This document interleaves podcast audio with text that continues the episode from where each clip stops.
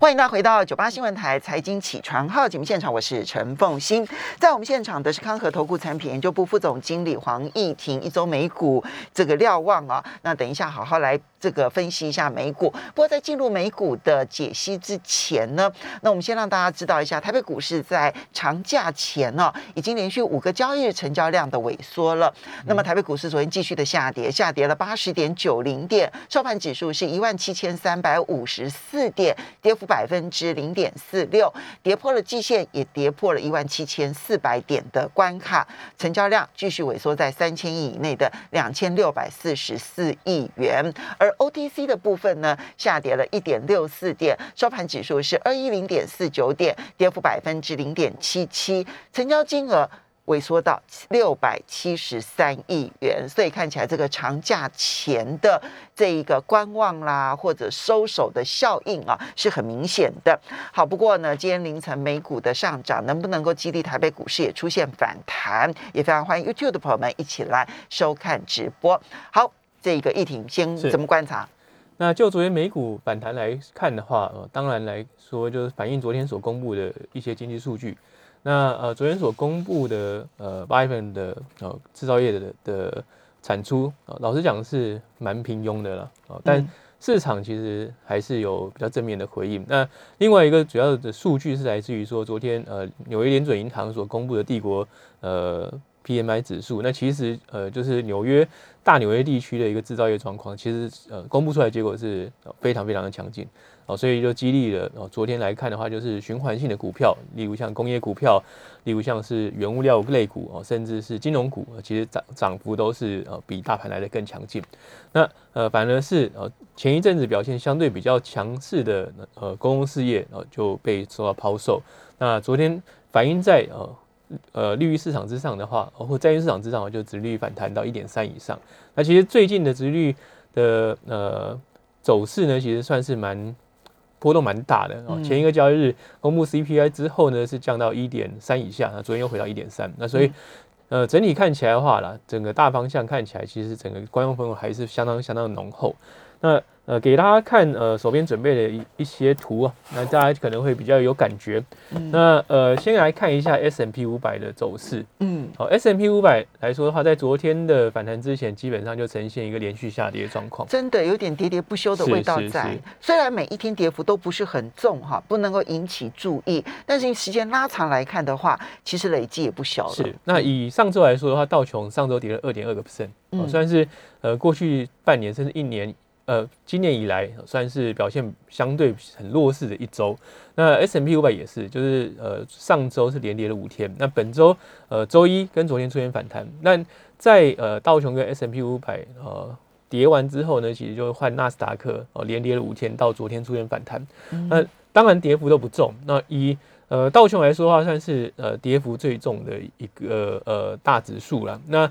就架构来说的话，它是有触及到呃季线的位置，啊略低于季线。那昨天反弹就回到季线附近。那 S M P 五百跟纳斯达克大概就是在月线附近，等就二十日均线上下了。那整体看起来的话，其实如果从呃均线的价格来看的话，它还是维持在呃今年以来就是相对比较强势的走势，但是连续下跌的一个。呃，走法的话，其实也反映了投资人的心态。第一个，观望氛围变得更浓厚；第二个来说的话，就是在这段期间哦，所公布出来不好的经济数据哦，反而没有办法像过去一段时间，就是大家认为说不好的经济数据公布之后，会让联准会放缓它对于哦缩紧货币政策的一个步伐，反而是让股市上涨哦这样一个状态，在过去这呃一个多礼拜的时间有。比较消失的状况，就是坏消息就真的变成坏消息了。嗯，就看到，嗯，先不看今天的这一个进出口的这个物价的稍微平缓一点，是。那你看到前几天，其实它的消费者物价指数的年增率其实也放缓了，是哈。虽然还是在高点，哈，通膨的问题还是很严重，但是放缓了。本来理论上来讲，从过去的经验来看的话，哎。这个消息应该会使得市场觉得，那联准会应该不会急着退场了吧？应该可以带动股市上涨，结果也没有。对，好，就是，嗯，有一个惯性似乎被打破了，那就是本来坏消息应该是成为金融市场的好消息，是的，但现在坏消息不见得会反应了。是，相反，它可能反映出来的变成就是坏消息。坏消息，对。那另外一个值得跟大家做讨论的，其实是呃道琼里面的呃运输类股指数。嗯，那其实这个指数呢，跟大家讨讨论过很多次，那就是就传统观念来说，它就是呃如果道琼工业指数要继续的攻高的话，其实运输类股指数，因为它更反映经济的基本面，那它应该要领先走阳。但从这张图可以看到，哦，它的高点其实在五月就出现了。嗯，高点出现之后呢，就呈现一个呃一路下跌的状态。那最近来说的话，其实又要触及到呃本坡的一个呃下方的支撑价位。如果再跌破的话，其实就要测两百日的一个均线，其实就是呃约略年线的价格了。所以整个看起来我就可以看得出来，就是整体的一个运输类股哦，虽然我们看到说哦呃航运价格还是非常高啊，或者是说呃以其他的一些讯息看起来好像应该运输类股应该要表现不错，但是事实上，啊，道琼运输类股就告诉我们说，呃，假设运输类股指数可以反映美国的经济活动，哦，或者经济的预期的话，哦，其实告诉我们说，其实经济放缓或是成长到了相对顶端，哦，开始要呈现一个。呃，成长趋缓的一个趋势应该已经被充分反映在运输类股当中，但是在其他更大的指数，包含呃道琼工业指数、S M P 五百或纳斯达克，其实并没有显现出来。嗯，那过去这一个多月的运输，运输在你的心目中，它会是领先指标中的领先吗？呃，基本上如果从呃过去这几年的经验来看的话，一旦运输类股开始发动，同时搭配小型股走阳的话，通常大盘都会走一段非常强势的一个表现。嗯，而且会是一个。呃，百花齐放的状态。嗯，那呃，假设大盘还是维持相对高点，但运势类股或是小型股开始走弱的话，嗯，通常这个时候就会呈现一个呃市场集中度变高。啊但呃，大盘也许还还可以撑在高点，但呃一段时间之后就会出现开始回档的现象。那现在会不会是这个开始回档的开端？这当然就是需要时间去证明。那但。整个的呃经济数据公布的板块呃趋趋势来看的话，的确看到说经济数据所公布的状态，过去这一个半月以来，其实是比较普遍性的是不如预期状况。那再加上说呃呃 Delta 的病毒株在美国的肆虐状况啊，虽然两周之前看起来有稍微出现高原区状况，但是上周啊就是在劳动节的。的假期之后，啊，又出现一波的高峰，那所以整个看起来的话，其实疫情对于美国经济已经出现某种程度上的一个冲击。那呃，过前一段时间跟呃有些朋友在讨论，就是运输 A 股呃为什么会这么弱势的时候，其实很多人有有提到说是呃疫情的一个冲击。但如果各位拉长一点时间来看的话，它的高峰其实出现在五月，嗯，那时候其实美国的 Delta 疫情没那么严重，没那么严重，根本就是还没有。那 Delta 疫情的爆发是七月，而且那个时候正是呃，欧美正在欢欣鼓舞的迎接他们的解封的时候，是是是。但呃，股价走势却是一个已经提前反应，提前反应利多之后的一个卖压涌现，所以其实就值得大家去做一个呃比较留意的状态。那如果看其他的次分类指数 S M P 五百次分类指数的话，也可以看到这样的一个现象，就是说跟景气循环。连接性比较高的啊，包含像是循环性消费哦、工业哦，乃至于原物料跟金融，其实呃，在八月七八月这段时间哦，指数大盘不断攻高的过程当中啊，事实上他们已经走弱，嗯，那而且走弱的时间都都是延续比较长的一段时间啦，所以整个看起来的话啊，那假设这些指数都可以反映经济展望的话，那我们必须要去正视的就是。美国扩张的高峰，然后一啊包含企业获利扩张的高峰，然后第二季当然非常理想，哦，也许已经过了，嗯，那但是股价并没有这么反应，至少大盘指数并没有这样反应。那这种情况之下的话，就会去必须提防，然后大盘的修正。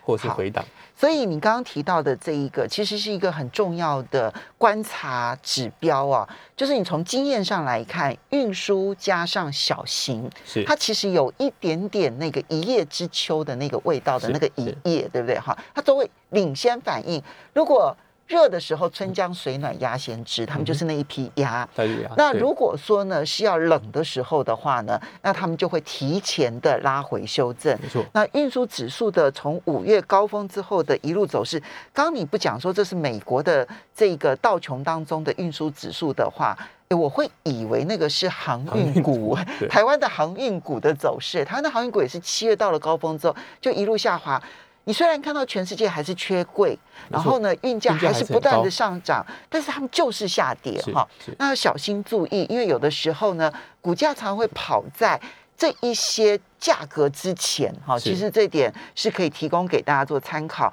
所以运输加小型股如果开始下滑的话，你讲说美国股市会出现一种表现，就是集中度高，是那看起来价整总体来讲指数还在上涨，是但集中度高。是啊所以这一点呢，其实可以小心了。那如果这样的话，我们就来看，那么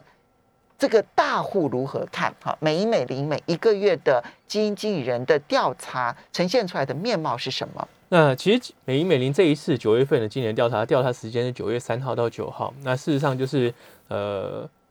大概就是呃非农就业公布之后，到这一波的连续下跌的这段期间，那那比较让大家呃好奇的是他们到底怎么想啊？那第一个来说的话，就是这一次调查的结果，就是经理人认为对全球经济跟企业获利的展望哦的看好程度啊、来到了一年多以来的低点。嗯好但是哦，更吊诡的是，他们并没有减码股票。这就是他们其实那个标题直接就这样讲，就是说经理人经理人们呢是看坏股票，是呃不看看坏坏经经济济，但是满手股票。是是。这这个要怎么去看他们的这个认知差距？基本上来说的话，就经理人们而言的话，其实他们看或是增持股票的比率其实是五十趴，哦，嗯，就是有五十趴受访者他们增加股票的比重是比 benchmark 来更高高，其实代表是他们真的是哦持续买进股票。同一时间呢，他们是净减码哦美国公债。休息一下，马上回来。欢迎大家回到九八新闻台财经起床号节目现场，我是陈凤欣。在我们现场的是康和投顾产品研究部副总经理黄义婷，也非常欢迎 YouTube 的朋友们一起来收看直播。好，基金经理人呈现的是经济看坏但满手股票这样子的一个现象，后续可能的发展是什么？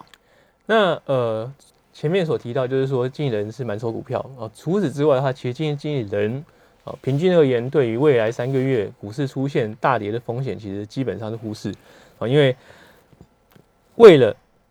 防范未来三个月而去做避险交易的经理人的比率呢，其实是二零一八年一月的最低点。哦，不但满手股票，而且不避险。不避险，所以基本上从经纪人呃的交易行为来看的话，呃是呈现一个相对非常非常做多的一个状况。嗯，好，那这种情况就必须要去提防的，万一了，万一真的出现股市回档的话，那经纪人就必须要去做一个砍仓动作，那就会加重股市的跌势。嗯那呃这是呃需要去做。呃，防范或者是说需要去放在心上的一件事，就是说整个市场其实不管是散户或者是基金经理人，至少这个调查哦所显现出来的就是整个市场就是非常非常的偏多做操作。嗯啊，即使看到啊，或是甚至预期经济要走弱，或者企业会议要走弱的话，那对于啊交易行为并没有任何的改变。那这种整个交易的行为跟经济基本面脱钩的现象的话，已经严到非常非常严重的状况。那嗯呃，短线上它当然会是一个支撑股市哦，或者是说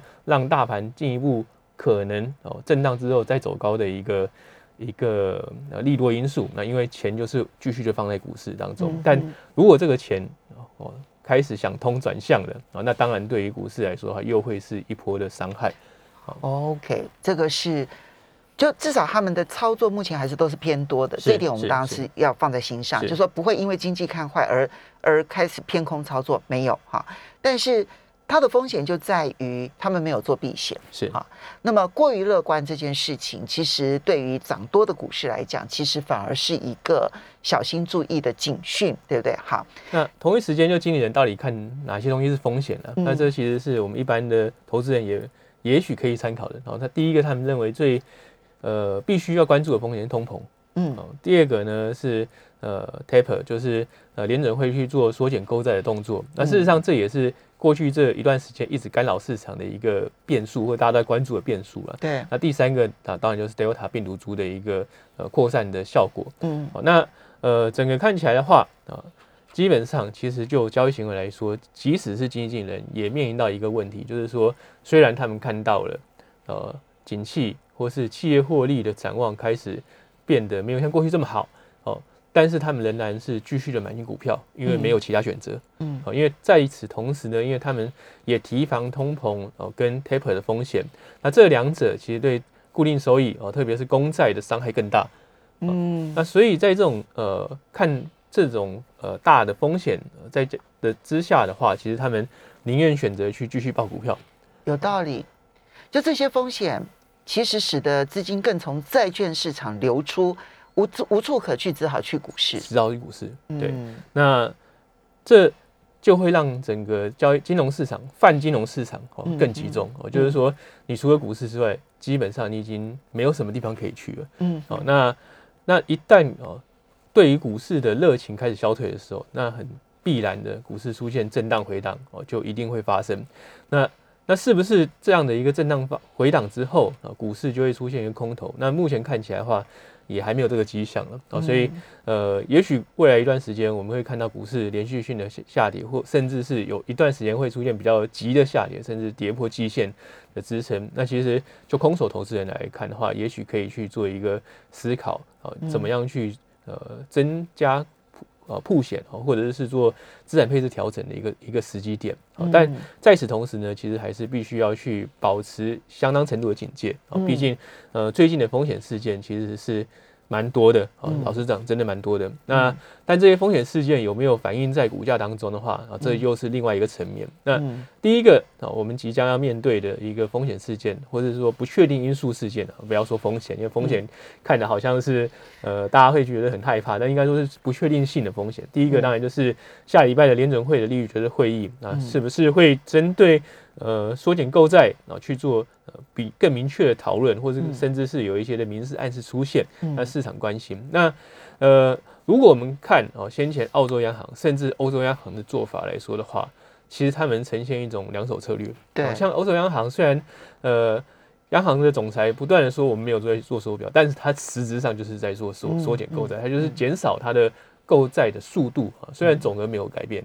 啊，但是它就是说的缩减它的购债速度。嗯那某种程度上也是减缓呃投放流动性的一个速度了。那澳洲央行也是，就是它缩减了它的一个购债规模，但是它延长购债时间。这是澳洲跟欧洲的做法。嗯是是是，美国会不会也跟进啊？就是一方面缩减购债，然后但是呢，那么温和缓和到让市场觉得不是影响。是嗯那如果这样操作的话，会是一个呃对市场冲击相对比较温和的一个操作方法。那嗯假设它就是呃